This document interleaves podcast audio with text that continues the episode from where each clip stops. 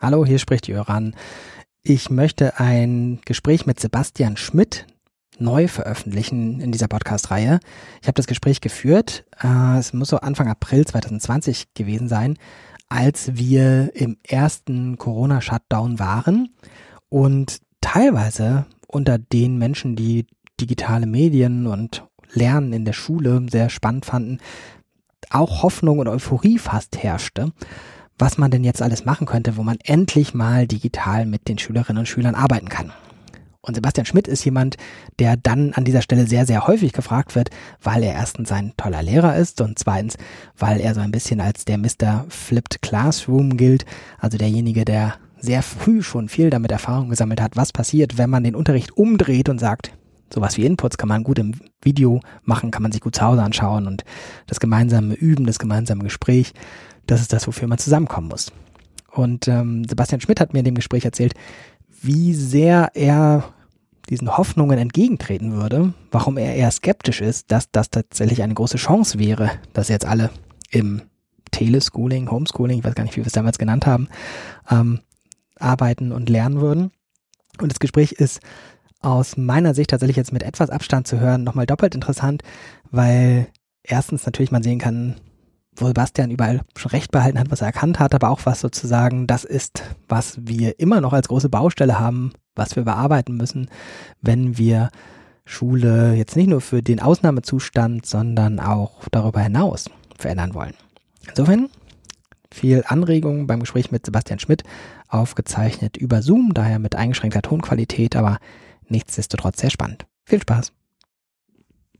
6. April 2020. Wir sind für alle, die es mal viel später sehen, in Zeiten, wo alle zu Hause sind, die zu Hause sein können.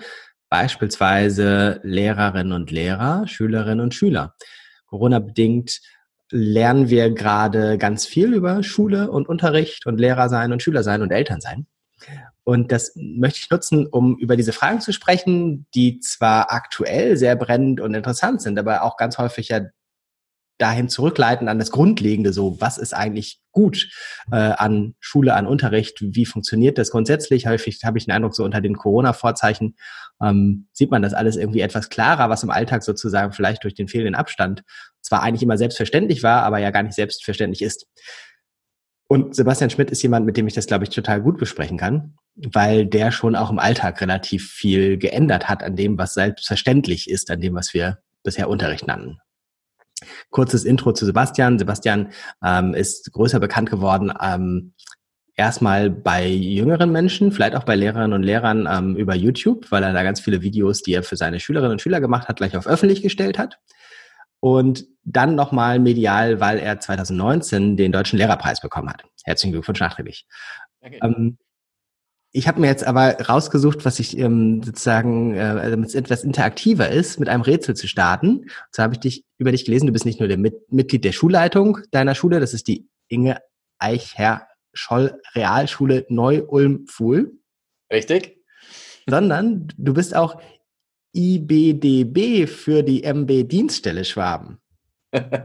ja, das ist MFG mit freundlichen Grüßen. Ne? Also ich bin informationstechnischer Berater für digitale Bildung im Regierungsbezirk Schwaben für die Realschulen. Äh, langer Text, also eigentlich berate ich Schule hinsichtlich der Digitalisierung und äh, gerade da eben die Realschulen. Da haben in Bayern recht viele ähm, Berater jetzt neue Funktionen gekriegt und das bin ich seit diesem Schuljahr. Fangen wir an mit der, nein, machen wir erstmal den Teaser. Also wir wollen im Video nachher darauf hinaus, dass im Moment äh, mit Telelernen, Home Teaching, Homeschooling etc. Äh, das Flipped Classroom Konzept eine ungeahnte Aufmerksamkeit bekommt und ganz viel gesagt wird, das ist jetzt vielleicht das, was wir überall machen müssen. Und in einem Gespräch mit dir jenseits der Kamera sagtest du mal, das ist aber überhaupt nicht so, wie du dir das vorgestellt hast. Das wollen wir nachher besprechen, aber davor mal die Grundlage legen für alle, die das nicht kennen ähm, oder vielleicht auch so wie ich nur ganz oberflächlich kennen. Ich habe einmal bei dir im Workshop gesessen, ähm, lese ein paar Sachen von dir auf Twitter und weiß, du hast irgendwas mit Flip Classroom und mit Lernbüro, aber das ist ja kein geschützter Name, wo einfach ganz klar wäre, was dahinter steht. Insofern würde ich dich bitten, erstmal zu erzählen, was bedeutet das bei dir? Woher kommt es? Vielleicht auch biografisch zu erzählen, wie hat es angefangen? Wie bist du dahin gekommen, das jetzt so zu machen, wie du es machst? Ja, danke. Ähm, ja, tatsächlich ähm, war mir am Anfang kein Name im Sinn. Also ich habe, äh, wenn ich jetzt so zurückzähle, so 2013 angefangen, meinen Unterricht auf den Kopf zu stellen und ähm, habe eigentlich von Anfang an nicht gewusst, was ich da, dabei tue und bin erst nach einem oder eineinhalb Jahren draufgekommen, dass es sowas Ähnliches schon gibt und dass sowas Flipped Classroom genannt wird das, was mir am Anfang im, im also, also am wichtigsten war und was mir heute noch am wichtigsten ist, ist das äh, schülerzentrierte Arbeiten. Also dieses Wegkommen aus der zentralen Rolle hin zu einem, zu einem Moderator, zu einem Coach der, der Schüler. Also mehr den Schüler zu begleiten als ihn wirklich direkt zu führen. Das ist ein riesig schweres Unterfangen, wie ich manchmal finde, aber auch ein sehr wertvolles Unterfangen, weil, weil mir immer wichtig ist, wenn ich die Schüler nach der zehnten Klasse an der Realschule äh, verabschiede, dass sie dann nicht im nächsten Augenblick bei der nächsten Frage, die ihnen auftaucht, fragen sie, oh, wo ist der Herr Schmidt, der mir die Frage beantworten kann, sondern dass die Schüler eben lernen, selbstständig Antworten zu finden, selbstständig äh, sich mit Problemen auseinanderzusetzen und so weiter. Und ich finde, dass man da gar nicht früh genug anfangen kann. Und das war auch etwas, was 2013 mein, mein, also meinen Unterricht halt sehr stark beeinflusst hat. Ich habe das Gefühl gehabt mit der Erfüllung von Lehrplänen, dass ich da eigentlich sehr stark im Mittelpunkt stehe, dass ich zwar auch immer wieder entdeckend die Schüler was lernen lasse, aber am Schluss immer noch der Erklärbär bin, der ständig irgendwas erzählen muss und sagen muss. Also diese, diese Möglichkeit, projektorientiert und problembasiert zu lernen, immer darauf zurückführt, dass dann Schüler sich melden und sagen, ich kapiere das alles nicht. Und habe dann versucht, einen Mittelweg zu finden. Also den Schülern halt sehr viele Freiräume zu geben einerseits, aber ihnen andererseits auch Rückhalt zu bieten. Das heißt, dass wenn sie eben in Sackgassen reingelaufen sind, wenn sie an irgendwelchen Problemstellungen nicht weiterkommen, dass es dann trotzdem Hilfestellungen gibt. Aber eben, und das ist die Prämisse, mich erstmal komplett rauszunehmen und den Schülern auch zu sagen, ich bin nicht mehr der, der vorne steht, sondern ich bin der, der hinter euch steht, ja, oder an der Seite von euch steht. Das war mir eigentlich das erste Anliegen. Und da bin ich damals was heißt draufgekommen? Mir hat halt jemand gesagt, du, du, du, wenn du schon nicht erklären willst, dann mach halt Erklärvideos. Also ist zwar ein bisschen, ein bisschen schizophren, weil da erkläre ich ja weiterhin. Aber was damit äh, gemeint war, ist, dass ähm, ein Schüler, der jetzt quasi 90 Minuten lang rumgeeiert hat oder in einer normalen 45-Minuten-Stunde rumgeeiert hat, dass der sich mit so einem Erklärvideo am Schluss notfalls das wiederholt, ähm, was er eigentlich die ganze Stunde verpasst hat. Und das war meine erste Idee. Ich gebe ein Erklärvideo, um den Schülern den Sackgassen ein bisschen entrinnen zu können. Und ähm, das habe ich, hab ich monatelang gemacht und bin dann irgendwann oder sogar ein Jahr lang gemacht, ähm, habe meinen Unterricht immer schülerzentrierter geöffnet, immer mehr mit verschiedenen Aufgabenstellungen versucht, äh, problemorientiert zu arbeiten, aber auch Schülern, die halt einfach nur durch Mathe durchkommen wollen, halt Algorithmus-Schulungen, macht diese zehn Aufgaben und dann könnte danach was. Also, dass ich versucht habe, die ein bisschen alle einzuholen und alle Möglichkeiten zu geben, aber dass am Schluss immer das Erklärvideo stand, hey, passt auf, wenn es jetzt mal nicht geklappt hat, dann könnt ihr da noch mal gucken, wie es geht. So, das war die erste Idee. Also Eigenverantwortung im Tun zu schulen, Eigenverantwortung durch Problemstellungen hinzubekommen. Und das hat sich dann, da bin ich dann draufgekommen, dass Videolernen fälschlicherweise mit Flip Classroom in Verbindung gebracht wird. Und ich habe gedacht, ja, da springe ich jetzt auch auf und habe ähm, diese Erklärvideos nicht mehr zur Nachbereitung aufgeben, sondern zur Vorbereitung. Und habe ziemlich schnell festgestellt, das funktioniert noch viel weniger. Ja, also es hat vorhin schon Schwierigkeiten gegeben, weil die Schüler natürlich mit ihrer Selbstständigkeit nicht umgehen konnten. Aber jetzt ein Erklärvideo vorab war ihnen einfach too much overload. Also in fünf Minuten alles reingepackt, was man zu dem Thema einigermaßen wissen muss. Das hat nicht funktioniert. Und da bin ich ziemlich schnell wieder von weggekommen ähm, und habe meine Erklärvideos wieder ans Ende der einer Sequenz geführt. Aber was ich daraus gelernt habe, dass man Unterricht ja auch vorbereiten kann. Also, dass es ja nicht unbedingt ein Erklärvideo vorab sein muss, sondern eine Aufgabe vorab sein kann. So dass ich quasi mit einem Impuls, mit einer offenen oder mit einer Problemstellung, mit einer offenen Aufgabe und mit der Problemstellung den Unterricht öffnen kann, so dass der Schüler schon zu Hause ein bisschen entdeckend lernt, schon ein bisschen was äh, ausprobiert, bastelt oder sonst irgendwas und er dann in den Unterricht kommt und wir, wir quasi äh, ganz viele Möglichkeiten haben, jetzt kommunikativ und kooperativ miteinander zusammenzuarbeiten. Also wenn man sich jetzt den regulären Unterricht vorstellt, dann findet es ja alles im Unterricht statt. Ja? Der, der eine hat aber nach zwei Minuten Lösung, der andere nach 20 Minuten eine Idee und somit habe ich Schwierigkeiten, das im Klassenzimmer wieder synchron zu halten, dass die dann trotzdem in Gruppenarbeiten weiterarbeiten können. Und deswegen ist für mich die, die individuelle Auseinandersetzung, das Herangehen an ein Thema asynchron, jeder macht es daheim, postet es vielleicht auch schon so, dass es die anderen sehen können. Und ich habe dann im Unterricht aber die Möglichkeiten, schülerzentriert zu öffnen und schließe das Ganze mit einem Erklärvideo, dass diejenigen, die halt gar keinen Bock hatten, physisch, psychisch, sonst nicht anwesend waren, dann das Ganze noch abrennen konnten. So, das ist jetzt ungefähr mein Workflow. Dadurch, dass Videos vorkommen, dadurch, dass eine vorbereitende Hausaufgabe vorkommt, finde ich, das ist Flipped Classroom. Dadurch, ähm, dass es ähm, aber vom, vom Problem, vom, vom Entdecken ausgehen, finde ich, ist es auch ein schülerzentrierter Ansatz, ein, ein, ein konstruktivistischer Ansatz, manchmal, aber nicht immer.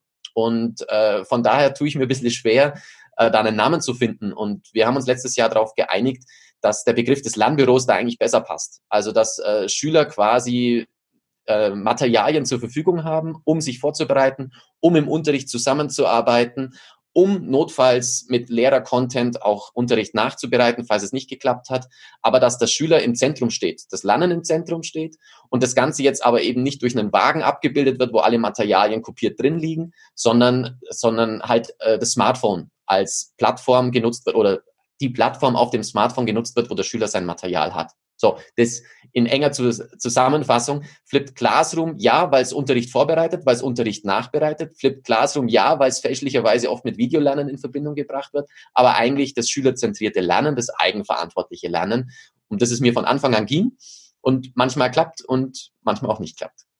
Magst du es nochmal an einem Beispiel durchbuchstabieren? Ähm, also gerade wenn du sagst, ähm, manchmal ist es ein konstruktivistischerer Ansatz, manchmal nicht. Vielleicht hast du auch zwei gegenteilige Beispiele, was die Leute so als ähm, Vorbereitung, du hast ja gesagt, die, die kommen schon ins Denken vorab ähm, und was du dann mit denen in der Schule machst.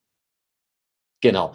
Also wenn ich jetzt zum Beispiel mal was Entdeckendes mache, äh, in der sechsten Klasse geht es um das Thema Achsenspiegelung. Ähm, da könnte ich jetzt sagen, passt auf, das ist was gespiegelt ist und da könnt ihr jetzt Sachen entdecken. Oder in dem Fall habe ich es halt so gemacht, einen offenen Auftrag. Ihr sollt erstmal schauen, dass er was Symmetrisches erstellt. Also dass er quasi gebe für die, diejenigen, die weniger Möglichkeiten haben, gebe ich dann äh, Hilfsmaterialien, was man denn machen könnte. Aber dass man zum Beispiel, das wissen die Schüler natürlich nicht, dass man ein Blatt Papier nimmt, da Tinte draufhaut, faltet und damit was Symmetrisches erstellt. Und die Schüler sollen sich quasi zu Hause Gedanken machen, wie man sowas Symmetrisches selbst erstellen kann und posten das Ganze dann schon auf einer, auf einer gemeinsamen Seite, sollen sich gegenseitig Feedback geben. Und wenn wir dann im Klassenzimmer sind, unterhalten wir uns über die Ergebnisse, unterhalten uns auch über das Feedback und ähm, versuchen dann durch, äh, durch Aufgabenstellungen vielleicht auch ähm, Eigenschaften oder Merkmale einer solchen Achsenspiegelung zu erarbeiten, dass ja dann der Inhalt von einer Unterrichtsstunde oder beziehungsweise auch des Lehrplans ist. Das heißt hier, klar, es ist, es ist zwar am Schluss eine symmetrische Figur, die das Ergebnis zeigt, aber es ist zumindest eine kleine entdeckende Periode mit drin, wo die Ergebnisse definitiv unterschiedlich ausschauen werden und man nicht durch Googlen und Nachbars abschreiben da irgendwie auf, auf, auf das Gleiche kommen kann. Ähm, gleichzeitig ähm, ist natürlich der Lehrplan nicht immer so facettenreich, dass man äh, so entdeckend lernen kann. Also wenn ich jetzt zum Beispiel die Mitternachtsformel ähm, hernehme, ja, x1, 2 ist gleich minus b und so weiter, das ist so eine Sache, die erarbeiten sich Schüler niemals selbstständig. Ja? Ich kann ihnen vielleicht die Beweisführung nachempfinden lassen, aber grundsätzlich müssen sie die Formel kennen, damit sie dann am Schluss dann auch wirklich eine quadratische Gleichung, eine quadratische Gleichung lösen können. So, und das wäre jetzt zum Beispiel ein Aspekt, da lasse ich sie nicht entdeckend lernen. Sagen wir, probiert mal aus, wie kann man eine quadratische Gleichung lösen und versucht mal eine Formel aufzustellen. Das wird niemals funktionieren, sondern in dem Zusammenhang würde ich Ihnen wahrscheinlich die Formel geben, und äh, in der nächsten Unterrichtsstunde wenden wir dann die Formel an. Ja, das hat überhaupt nichts mit Konstruktivismus und entdeckendem Lernen zu tun. Das ist dann einfach nur den Lehrplan ähm, mit beinhalten. Und so hangle ich mich halt von Thema zu Thema. Also ich überlege mir immer einen kreativen Ansatz. Äh, wie könnten die Schüler auf etwas selber kommen? Wie könnten sie mit einem Problem selbst irgendwas rausfinden? Finde ich, das ist definitiv nachhaltiger. Ähm, und, und wann, wann hat es da halt seine Grenzen? Und das muss ich auf jede Klasse eigentlich sehr, sehr konkret auch anpassen. Wir haben eine Kooperation mit sehr vielen Leuten und das ist eigentlich auch unser Rhythmus. Immer versuchen, mit was äh, Kreativem, mit was äh, Entdeckendem einzusteigen und das Erklärende, das äh, ich helfe euch und zeige euch als Lehrer, wie es gegangen wäre, immer ans Ende zu setzen. Und wie stellt man sich das konkret in deinem Klassenzimmer vor? Also magst du auch da nochmal konkreter beschreiben, wie das dann aussieht?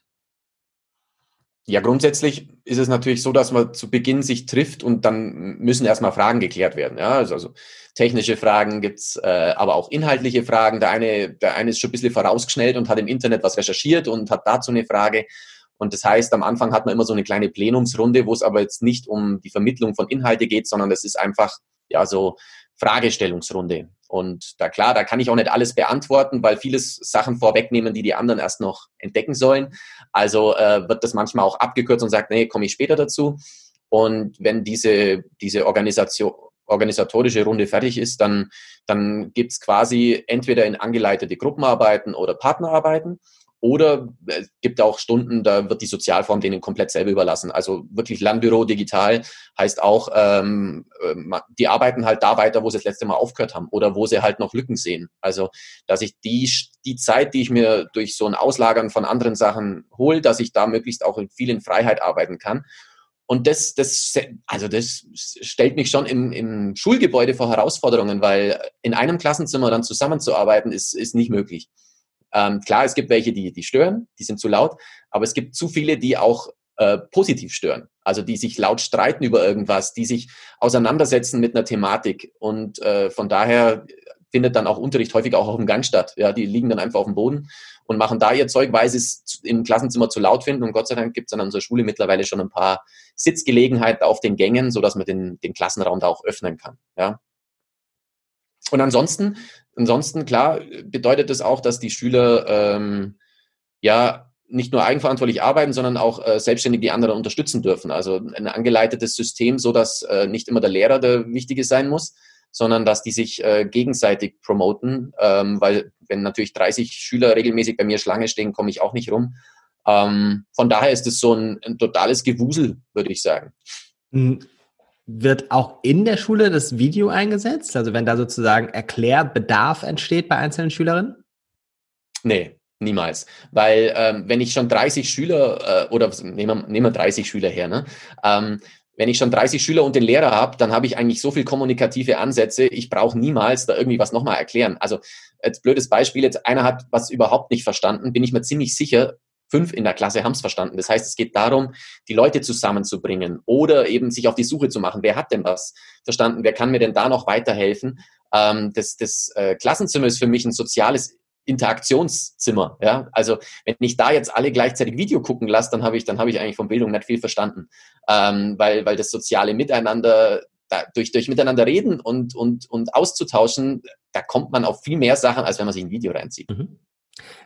Okay, dann machen wir mal äh, einen harten Cut. Jetzt an diese Sprungmarke können alle hüpfen, die dein Konzept schon vorher kannten. Und wir sprechen über die neuen Vorzeichen. Ähm, wie gesagt, 6. April, Corona-Krise. Ganz viel wird gesagt, ja, Flip Classroom, das ist das Konzept der Stunde, wenn jetzt alle sowieso zu Hause sitzen und der Lehrer nur einmal kurz am Tag vorbeigucken kann oder vielleicht auch noch zweimal. Ähm, wie ist deine Einschätzung und wie machst du das? Ja, meine Einschätzung ist eine ganz eine andere, weil wenn man tatsächlich sich mit dem Flip Classroom ein bisschen einarbeitet, dann ist das die ähm, Betonung der Präsenzphase. Also mehr Zeit für deinen Unterricht hat der Christian Spannagel über sein Buch drüber geschrieben. Und das ist es genau. Ich habe mehr Zeit für meinen Unterricht, der jetzt nicht stattfindet. Ja? Das heißt, ich habe vielleicht Content, der mir normalerweise meine Präsenz, meinen Unterricht umrandet, aber ich kann die Präsenz nicht mehr machen. Das heißt, meine ganzen kommunikativen, kooperativen Ansätze gehen mir, gehen mir flöten. Dass ich mit meinen Schülern allerdings vorher schon digitalen Content auf Plattformen hatte, erleichtert es mir, die Schüler dorthin zu führen. Aber ich muss diese Kommunikationsanlässe jetzt irgendwie auch hinbekommen. Allein wenn ich zu Beginn einer Stunde normalerweise im Unterricht stehe und, und organisatorische Fragen oder sowas aufkommen lasse, das habe ich nicht daheim. Ja, ich, ich, ich stelle One-Way etwas auf eine Landplatte Plattform der Schüler macht und hat wahrscheinlich schon tausend Fragen. So ist es bei mir im Unterricht immer, wenn der zu Beginn reinkommt. Da gibt es ganz, ganz viele Fragen. Und wo kommen die jetzt hin? Das heißt, es gilt, diese, diese Kommunikationsanlässe oder dieses Bedürfnis, Fragen zu stellen, gilt es natürlich auch irgendwie abzubilden mit der Krise zu Hause. Und da, wie gesagt, da kann es eben nicht sein, ich gebe ein Erklärvideo auf und, äh, und danach funktioniert alles, sondern äh, ich, als jahrelange Erfahrung kann ich euch allen sagen, gebt ein Erklärvideo auf und die haben danach tausend Fragen. Ja, ein Erklärvideo ist, ist, ist tatsächlich One-Way und kann einen Schüler abholen, wenn er, wenn, er, wenn er 90 Minuten lang geeiert hat, aber es setzt halt Auseinandersetzung mit dem Thema äh, voraus. Und dementsprechend ein Video und eine PDF auf eine Lernplattform stellen und dann ist der Tag äh, abgehakt, ist, ist, passt überhaupt nicht zum Flip Classroom. Wie machst du es im Moment konkret? Konkret mache ich so, dass ich ähm, also dass ich versuche mit mit mit Aufgaben, mit offenen Aufgaben tatsächlich wieder die Schüler an ein Thema heranzubinden. Also letzte Woche zum Beispiel ähm, haben sie ein Tangram, Tangram, ich weiß nicht, wie man das ausspricht, gebastelt und äh, sollten verschiedene Figuren legen und sich Gedanken machen, wie dann der Flächeninhalt dieser Figuren ist. Also um das Thema Flächengleichheit hinzubekommen, sollten dann die Ergebnisse äh, fotografieren, auf einer Plattform zur Verfügung stellen. Auf dieser Plattform sollte dann Feedback stattfinden. Ähm, gleichzeitig sollte man das Ergebnis auch mir schicken, dass ich ein Feedback geben konnte und sie sollten es einem Klassenkameraden schicken, dass der dann ein Feedback geben konnte. Also, dass wir quasi die offenen Aufgaben weiterhin haben und gleichzeitig aber auch in den Austausch gehen, der nicht mit den Eltern stattfindet. Das wird zwar trotzdem gemacht, weil irgendwie die Eltern daheim glauben, sie müssen jetzt Schule mit unterrichten. Das kriegt man leider nicht aus die Köpfe raus. Aber dass das ein Interaktionspool wird. So, und jetzt äh, verweigern sich natürlich manche trotzdem zu Hause zu arbeiten, machen da überhaupt nicht mit. Und äh, deswegen gibt's dann ähm, asynchron, wenn mir jemand was geliefert hat, danach ein, äh, und ich zufrieden bin mit dem, was er rausgefunden hat, gibt's dann das Erklärvideo, damit er nochmal schauen kann, ob alles mit dabei war, was er auf seinem Weg dort hingehabt hat. Und wenn äh, alle zwei Tage gibt's dann noch momentan so ein Videokonferenz-Call, so dass meine Schüler ohne, ohne Mikrofon und ohne ähm, Video erstmal zu mir dazukommen. Und dann äh, mir Fragen stellen können, organisatorischerseits, mathematischerseits oder einfach nur zur Krise oder mir einfach nur mitteilen wollen. So versuche ich meinen Unterricht ein bisschen zu organisieren, dass der schrittweise funktioniert. Aber jetzt eben ähm, nicht synchron, also nicht, ich stelle eine Frage und bis 10 Uhr muss es erledigt sein, sondern jeder geht in seinem Tempo durch. Das ist ein bisschen Thema für mich, weil es kann sein, dass der, der andere sich um 5 Uhr nachmittags erst damit befasst, aber er braucht ja dann auch ein Feedback von mir. Also ich muss mir da jetzt auch meine, meine Präsenz vor dem PC einteilen, dass, äh, dass ich dem auch gerecht werden kann. Mhm. Mhm. Eine Sache, die wahrscheinlich auch vor Corona-Zeiten schon äh, vielleicht eine der schwierigen Sachen ist, die du gleich am Anfang angesprochen hast, ist die Förderung der Selbstständigkeit der Schülerinnen. Ähm, du hast jetzt gesagt, du berätst ja auch andere Schulen, du bist ja auch sehr gefragt, andere Lehrerinnen und Lehrer zu beraten etc. Was würdest du denn auf die Frage sagen, was hilft konkret, um die Selbstständigkeit der Schülerinnen weiterzuentwickeln? Das ist eine schwere Frage. Also, ähm, wie, wie sagt man das? Also, also Selbstständigkeit zu fördern ist natürlich in einem Tun, wo Selbstständiges vorausgesetzt wird. Also ich kann jetzt nicht irgendwie sagen, so diese fünf Methoden haken wir ab und danach sind es selbstständige Schüler, sondern das muss immer in einem, in einem Prozess äh, stattfinden. Also wenn immer einer sagt, oh, das kann ich mit meinen Schülern nicht machen, die arbeiten überhaupt nicht selbstständig, ja, meine auch nicht. Also ich, ich, ich muss denen auch Aufgaben geben, wo sie selbstständig durch müssen, damit sie dabei lernen, selbstständig zu arbeiten. Das ist so Punkt eins. Und dann ist es natürlich auch äh, die wird immer ungern gehört, aber es ist auch ein, ein Stück weit kontrollieren. Also wenn ich, wenn ich jetzt Schüler sage, passt auf, ihr macht eine Woche lang selbstständig euer Zeug und ich habe am Ende der Woche von fünf Leuten überhaupt nichts, dann, dann, dann, dann habe ich die, dann habe ich die abgehängt. Ja, das heißt, es gehören auch Instanzen dazu, wo ich, wo ich einen Haken hintersetzen kann. Also bei der Tangram-Geschichte jetzt zum Beispiel, dass die mir ein Foto von einem gelegten Tangram einfach nur schicken. Ja, ich mache einen Haken hinter, alles gut. Ähm, ist jetzt nicht unbedingt die selbstständige Phase, aber ich, ich merke halt einfach, dass man Schüler jetzt nicht einfach ein Video aufgeben kann, eine PDF zum Lesen geben kann und danach ist es erledigt, sondern ich muss da auch Feedback-Schleifen einbauen, dass die mir was zurückmelden können, dass ich ihnen was melden kann. Und so wird quasi on the fly, also auf dem Weg dazu, die Selbstständigkeit gefördert, die aber nicht automatisch da ist. Ich merke das jetzt gerade, ich habe zwei Klassen gerade in der Betreuung.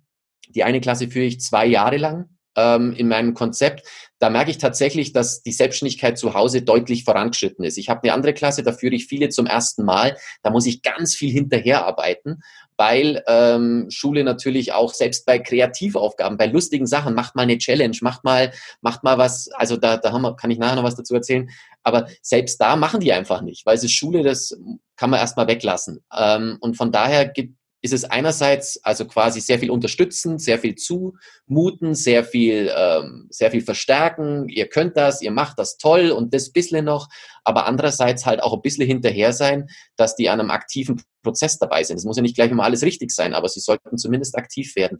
Von daher gibt es da leider kein Patentrezept und selbst Schüler, die ich vielleicht fünf Jahre lang führe, haben vielleicht immer noch keine Selbstständigkeit an den Tag gelegt, aber sie wüssten vielleicht, wie es gehen könnte. Äh, du hattest eben noch einen Punkt angesprochen, die Rolle der Eltern. Ähm, vielleicht machen wir da tatsächlich auch mal einen kurzen Exkurs, weil auch da bist du ja sozusagen schon etwas ähm, geübter im Blick, also die Wahrnehmung irgendwie, was Eltern für eine Rolle spielen bei dem, was wir traditionell Hausaufgaben nannten. Ähm, stellt sich jetzt in Corona-Zeit nochmal anders, aber du sagtest eben mit so einer Überzeugung, dass das nicht die Rolle der Eltern ist, wo ich dachte, hm, ich weiß nicht, ob das alle deine Kolleginnen mittragen. Nee, bestimmt nicht. Aber denen ist auch nicht bewusst, was, was man für eine Problematik sich ähm, auferlegt, wenn man den Schülern einfach nur Material hinwirft. Also, um es nochmal auf mein Konzept runterzubrechen, ähm, das, was der Flip Classroom ausmacht oder das Lernbüro ausmacht, ist ja, dass ich die Übungen, die Vertiefungen, die Auseinandersetzung mir alles in den Unterricht hole. Also das, was früher eigentlich in der Hausaufgabe stattgefunden hat, hole ich mir jetzt in den Unterricht. Und daran erkenne ich voll die Problematik, was ist denn Hausaufgabe? Was bedeutet Vertiefung? Wenn ich das jetzt quasi aus dem Unterricht wieder rausziehen täte, würde ich es ja den Eltern auferlegen. Bringe ich es in meinen Unterricht rein, merke ich, um Gottes Willen, wo hakt es denn eigentlich überall? Und dementsprechend ähm, ist tatsächlich die Gefahr, gebe ich etwas jetzt nach Hause, gebe ich es den Eltern auf. Und das kann nicht die Aufgabe sein, weil das nicht die Selbstständigkeit fördert. Weil ich, ich, ich sehe das selber, ich habe ich hab drei Kinder, eine schon in der Schule ähm, die, die rennt natürlich schnell zu Mama und ich kapiere das nicht, ich will das nicht machen. Also die Rolle der, der Eltern ist, ist eine ganz andere wie die Rolle der Lehrkräfte. Die Lehrkräfte können da viel mehr motivieren, beziehungsweise haben auch Gott sei Dank ein anderes Standing. Ich habe als Lehrer ein viel besseres Standing als als Vater. Ähm, und dementsprechend, wenn man jetzt die Eltern damit in die Verantwortung nimmt, nimmt man vielleicht ein Stück weit Selbstständigkeit auch wieder heraus. Und deswegen ist, ist mein Ansatz der, dass die Schüler kleinschrittigere Aufgaben kriegen, damit sie sie wirklich selber machen können und ich auch vielleicht Zeit dafür habe, ihnen Feedback zu geben. Ich sage ihnen immer wieder, ruft mich an, wenn er nicht weiterkommt, schreibt mir, ich, ich helfe euch, ich rufe euch zurück.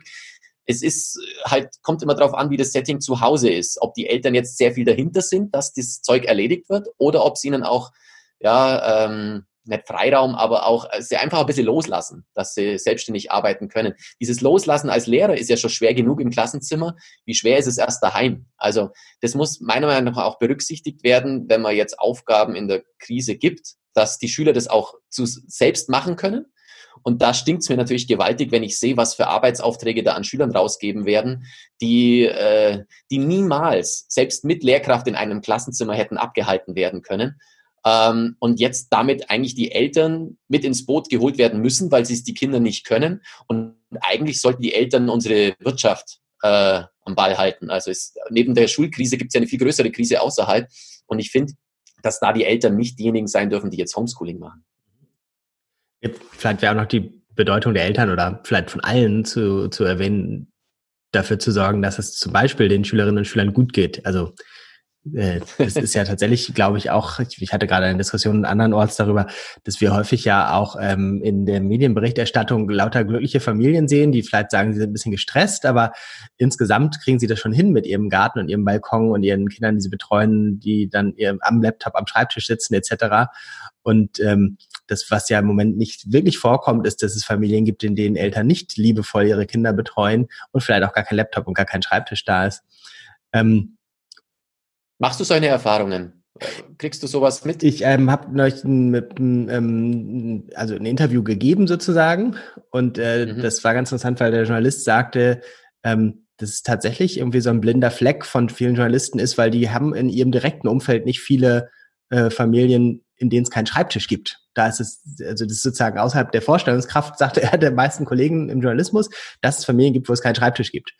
Und ich hatte dann das sehr verkürzt getwittert und dann hatten mir drei Leute direkte Nachrichten zurückgeschrieben, dass sie tatsächlich viele Schülerinnen haben, wo es irgendwie ähm, also die eine sagte, wo es um das Überleben geht, also ähm, wo man sagen muss, naja, die haben halt irgendwie zu Hause zu dritt auch nur ein Zimmer, äh, die haben keine digitalen Geräte außer Smartphones. Ja. Ähm, und so weiter. Und äh, sie sagte, ihre Aufgabe als Lehrerin sieht sie da im Moment bei diesen Schülerinnen nur dazu zu sorgen, dass es denen irgendwie okay geht. Und ähm, egal wie dann irgendwie der, der Schulstoff ansteht und so weiter. Das kulminiert natürlich jetzt noch in dieser Situation, äh, dass die Prüfungen sozusagen überall dann durchgeführt werden. Ähm, es war auch sehr interessant in diesem Interview, ähm, die, die totale Fokussierung der Öffentlichkeit auf Abiturprüfungen, als gäbe es keine anderen. Ja. Ähm, also da bin ich gespannt, ähm, wie das in der Diskussion. Ich habe das Gefühl, es breitet, es geht jetzt ein bisschen auf irgendwie die Wahrnehmung, ähm, dass viele Familien ernsthaftere Probleme haben, als dass die Hausaufgaben gemacht werden. Gleichzeitig vermute ich, dass das dass Schule auch in Anführungszeichen normal weitergeht, auch zur Stabilisierung beiträgt. Ähm, dass sozusagen nicht alles anders ist als vorher. Ähm, da würde ich schon tatsächlich auch die Schule so ein bisschen ähm, einfach in Zwecknahme äh, betreiben und sagen, naja, halt halt den, Auf den Alltag stabil. Ähm, dass zumindest irgendwie da auch noch daran weitergearbeitet wird. Aber ich glaube, es ist sehr, sehr unterschiedlich, was da passiert und gerade was die Eltern tatsächlich für, für eine Rolle spielen. Ja, gebe ich dir voll recht, weil die Gefahr dabei ist ja, dass man äh, sich als Schule jetzt wichtig nimmt und ähm, in der Schule kriegt man ja mit, also wenn da einer irgendwie betrübt ist, kriegt man das mit. Ich krieg's jetzt nicht mit. Ich kann, ich kann einfach nicht in die Zimmer reinsehen und es ist für jedes, jede Familie eine außergewöhnliche Situation und man kann nicht sehen, wie, wie die einzelnen Familien damit umgehen. Und von daher ist definitiv Schule in dem Augenblick nicht das Wichtigste. Und ich habe eigentlich meinen Schülern gesagt, Osterferien frei, ich erholt euch gut, ihr habt gut mitgearbeitet, woraufhin die Eltern mir geschrieben haben, ob man ihnen nicht Vertiefungs-, Wiederholungsaufgaben geben kann, damit die ihren Rhythmus beibehalten. Und also ja, ich habe ihnen dann auf freiwilligen Basis Material geben, die Eltern auch informiert, wer das machen möchte. Ich sehe es auch bei meiner Tochter, die macht jetzt in den Ferien auch jeden Vormittag eine halbe Stunde bis Stunde, um, um eben im, im Rhythmus zu bleiben. Nicht wegen der Schule, nicht wegen dem Lernen, sondern ähm, weil man natürlich in einem Haushalt auch andere Dinge erledigen muss, als ständig nur irgendwie Kinder bespaßen. Ja. Ähm, du hattest vorhin in einem halben Satz versprochen, du hättest auch noch eine lustige Sache, von der du erzählen kannst. Du sagtest irgendwelche Challenges, aber ich habe es ähm, mir nur notiert.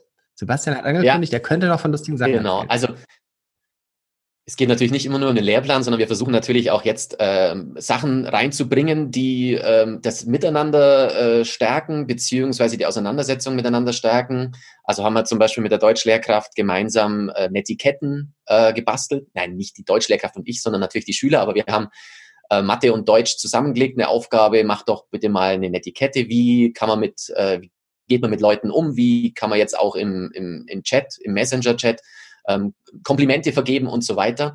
Und dann haben wir einfach auch Challenges gemacht, weil jeder daheim ist, jedem daheim ist langweilig. Also haben wir gesagt, passt auf, postet doch mal natürlich datenschutzkonform ohne Gesicht von euch, ohne, äh, ohne dass man euch sehen kann, ohne Namen ähm, postet doch einfach mal etwas Lustiges aus eurem Alltag. Also etwas, was ihr gemacht habt. Und da kamen tolle Sachen. Die einen haben ein Klo als Bild gemacht, äh, ein, ein Klo zum Gesicht gestaltet.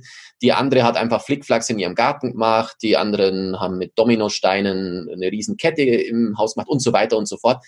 Also äh, kam sehr gut an. Da kamen auch ganz viele Schüler, dürfen sie nochmal was posten, dürfen sie nochmal was machen. Also es war eigentlich ein schönes Miteinander. Und da, also auch quasi ein bisschen den Unterrichtsraum für, fürs Lebensweltliche ein bisschen geöffnet, aber gleichzeitig hat es trotzdem dann auch dazu geführt, dass sich halt viele da trotzdem rausgehalten haben, ja. Weil ich hatte es freiwillig aufgeben. So bezüglich Selbstständigkeit, selbst wenn was lustig ist oder wenn man was Nettes machen kann, ach so, ist freiwillig, ne, dann, dann nicht. Also ich, ich, ich, ich bin da hin und her gerissen, diese, diese Freiheit, wir geben ihnen gute Aufgaben, wir geben ihnen schöne Aufgaben und dann wird das, dann lernen die selber habe ich bei vielen das Gefühl, aber bei vielen, die eben äh, sozial vielleicht auch abgehängt sind oder ähm, nicht die Betreuung von zu Hause haben, dadurch auch wenig Motivation haben und ich da eher hinterher telefonieren muss, ähm, als ich, dass ich mit offenen Aufgaben denen, denen Lust am irgendwas tun bereitstellen kann. Mhm. Ja, ist die Frage, ob es zur Selbstständigkeit gehört, zu entscheiden, was zu machen oder nicht zu machen. Ähm, sozusagen, ob, ob man erkennt, dass es sozusagen eine selbstständige Entscheidung war äh, oder ein Automatismus zum Beispiel, das nicht zu machen. Hm. Ja, aber was, äh, da darf ich mal zurückfragen, ah, was würdest denn du also als den Lehrern als Tipp geben, welche, welche äh, Themenstellungen oder offenen Aufgaben könnte man denn, denn jetzt den Schülern geben, dass die jetzt nicht das als Pflicht sehen, ist wahrscheinlich zu schwer im Kontext Schule, oder? Ja, und ich werde mich hüten, äh, Lehrerinnen und Lehrern irgendwie Tipps zu geben. Ich bin ja selbst gar kein Lehrer. Ich kann ja immer nur äh, so tun, als würde ich schlaue Fragen stellen. Aber alles, was ich da weiß, weiß ich ja aus zweiter Hand. Also nicht, dass ich es nicht mal probiert hätte, aber ich bin so dermaßen ungeeignet dafür. Ähm, das glaube ich. Dass, äh, irgendwann Videoaufnahmen leaken, wie ich vor diesen äh, Siebtklässlern stand und das war sehr lustig, aber nicht für mich. ja.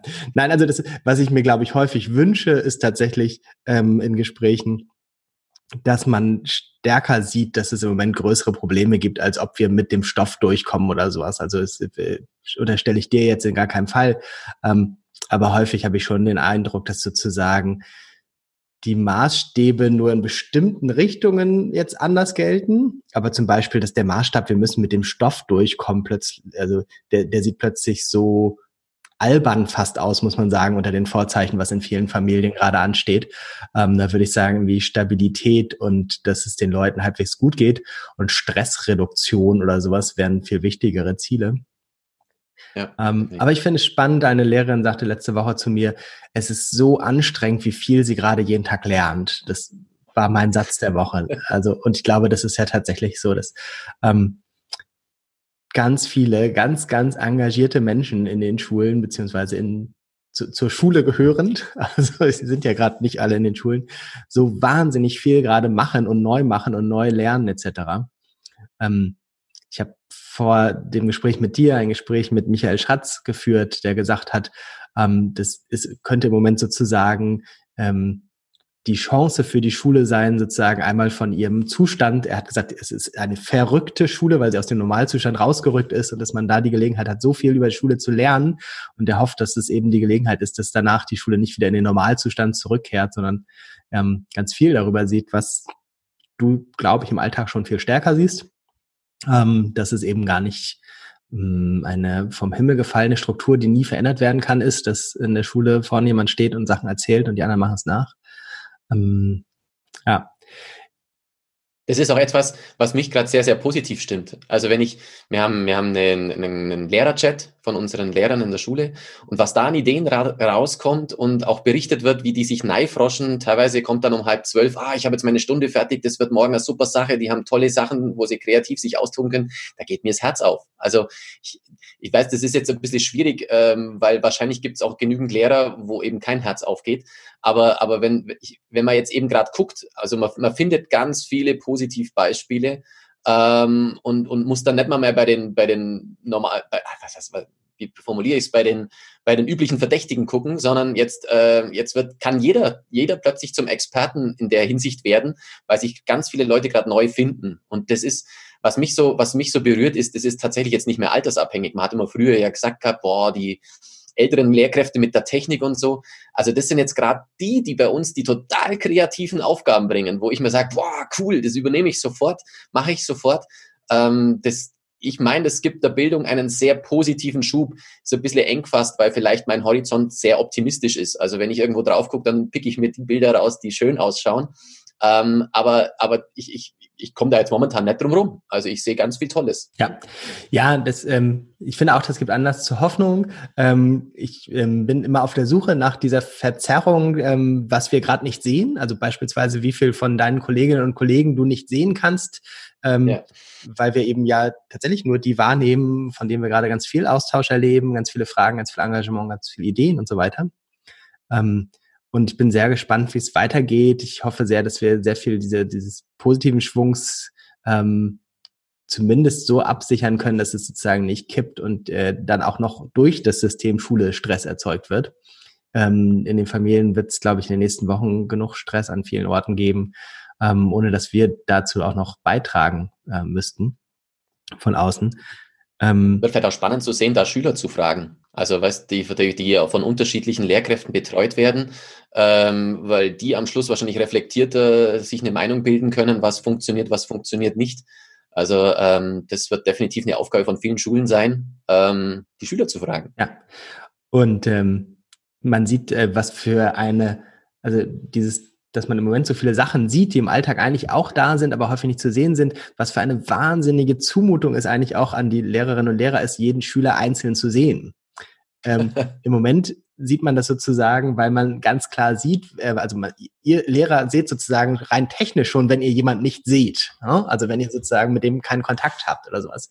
Im Alltag ähm, kann man da ein bisschen drüber hinweggehen, weil man hat ja mal das Gefühl gehabt, alle sind mal da gewesen. Und wahrscheinlich reicht es auch in ganz vielen Fällen. Also jetzt Thema, ähm, Thema häusliche Gewalt oder sowas. Wahrscheinlich reicht es, dass man die einmal am Tag auch so gesehen hat, um zu Hause irgendwie zu sagen, ähm, keine Ahnung, äh, jetzt Klischee, der Schlägervater ähm, ist sozusagen ein bisschen sozial kontrolliert, weil er weiß, sein Kind wird morgen in der Schule gesehen.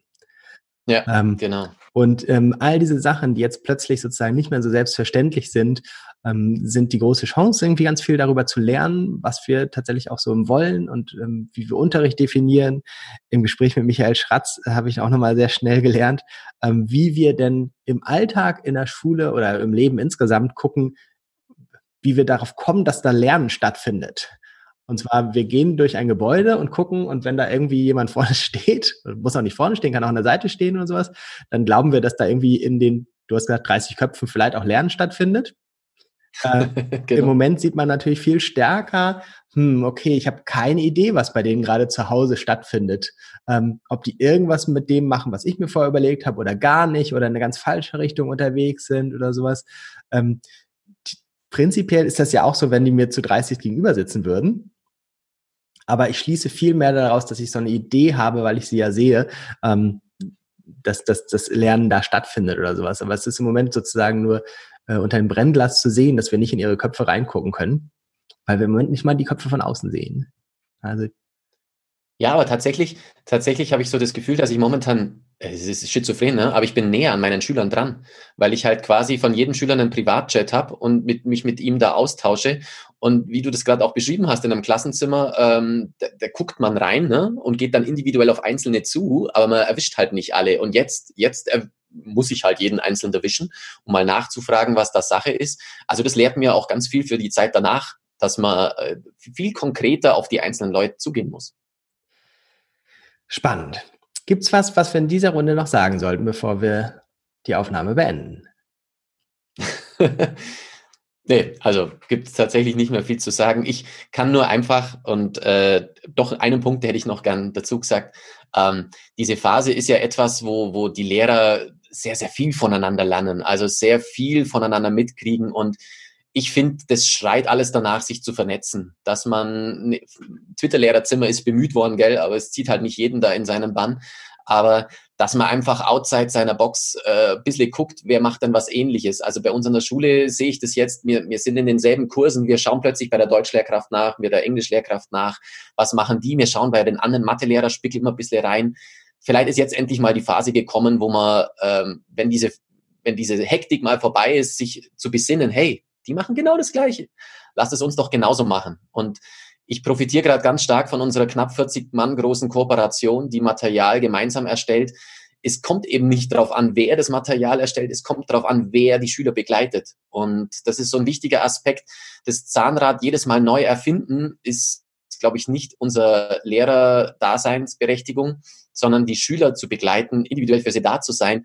Das ist meiner Meinung nach das viel wichtigere und größere Gut. Und vielleicht müssen wir, müssen wir da jetzt mal die Chance nutzen, auch wieder fächerübergreifend zu denken, wieder äh, in Kooperation zu denken und vielleicht so wie im Referendariat einfach mal wieder hinten drin zu hocken und zuzuschauen, was der andere macht, um für seinen Unterricht wieder mehr dazu zu lernen. Mhm. Sehr schön. Lass uns noch konkret sagen, wenn Leute jetzt sagen, oh ja, spannend, ich habe aber von diesem Twitter-Lehrerzimmer noch nie gehört, das können wir natürlich einfach mal verlinken äh, und eine Anleitung dazu. Da gibt es ja auch verschiedene. Was ist deine Lieblings-Twitter-Lehrerzimmer-Anleitung? Uff, äh, ich habe selbst eine erstellt, aber ich finde äh, gerade die von Jan Vetter, wo er 16 Leute befragt hat aus 16 Bundesländern, was für die Twitter ist. Äh, wenn Lehrer da einfach selber zu Wort kommen und erzählen, was sie vom Twitter-Lehrerzimmer haben, dann ist das, äh, finde ich, schon mal. Dann verlinken wir das. Äh, Flip Mathe von dir können wir auf jeden Fall natürlich nochmal empfehlen als Link. Wenn wir noch, weil wir den Links sind, also ich habe heute Morgen, hat äh, Bob Blume, Jan-Martin Klinge und die EduPunks haben zur Blogparade aufgerufen, was hat geklappt, was hat nicht geklappt ähm, in Zeiten der Corona-Krise beim äh, Unterricht zu Hause.